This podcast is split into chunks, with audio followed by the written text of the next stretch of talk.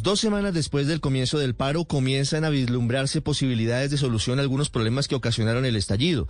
Más allá de la presencia durante toda la tarde de ayer del presidente Iván Duque en Cali, que se convirtió en un hecho importante para buscar soluciones mediante el diálogo con diferentes sectores sociales desde la cabeza del Estado, hay decisiones y anuncios que permiten tener algo de optimismo. El presidente Iván Duque, como lo hemos venido contando, anunció que habrá matrícula gratis para todos los estudiantes de estratos 1, 2 y 3 en universidades universidades e instituciones técnicas y tecnológicas del país de carácter público. Esto cubre al 97% de los jóvenes que adelantan carreras en esas instituciones. Inicialmente el anuncio cubre el segundo semestre de este año, aunque el presidente dijo que se está trabajando para buscarle financiación en el tiempo, es decir, que sea una política de Estado a partir del 2022. En este momento, los recursos saldrán de una reasignación presupuestal del Ministerio de Hacienda.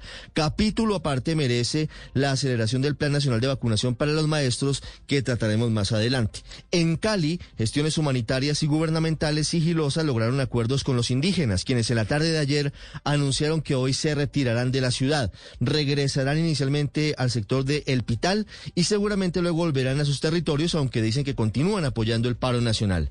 El regreso de los indígenas en este momento a sus lugares es muy importante en estos momentos de alta tensión y termina siendo clave para bajar la presión en la capital vallecaucana, que ayer también vio la recuperación paulatina del funcionamiento del sistema de transporte masivo mío y avanza el desbloqueo de las calles y de las vías de entrada a la ciudad.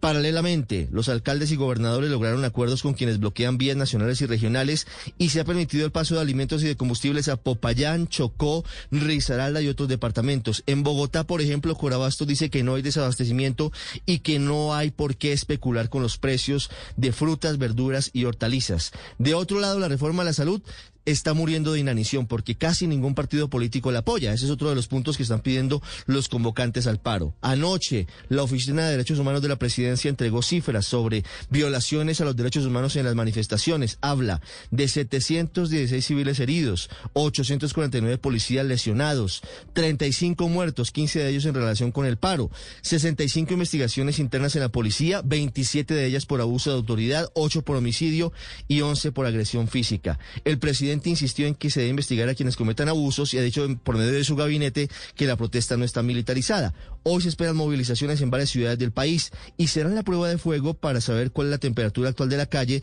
y de los colombianos inconformes, dos semanas después del inicio de estas jornadas.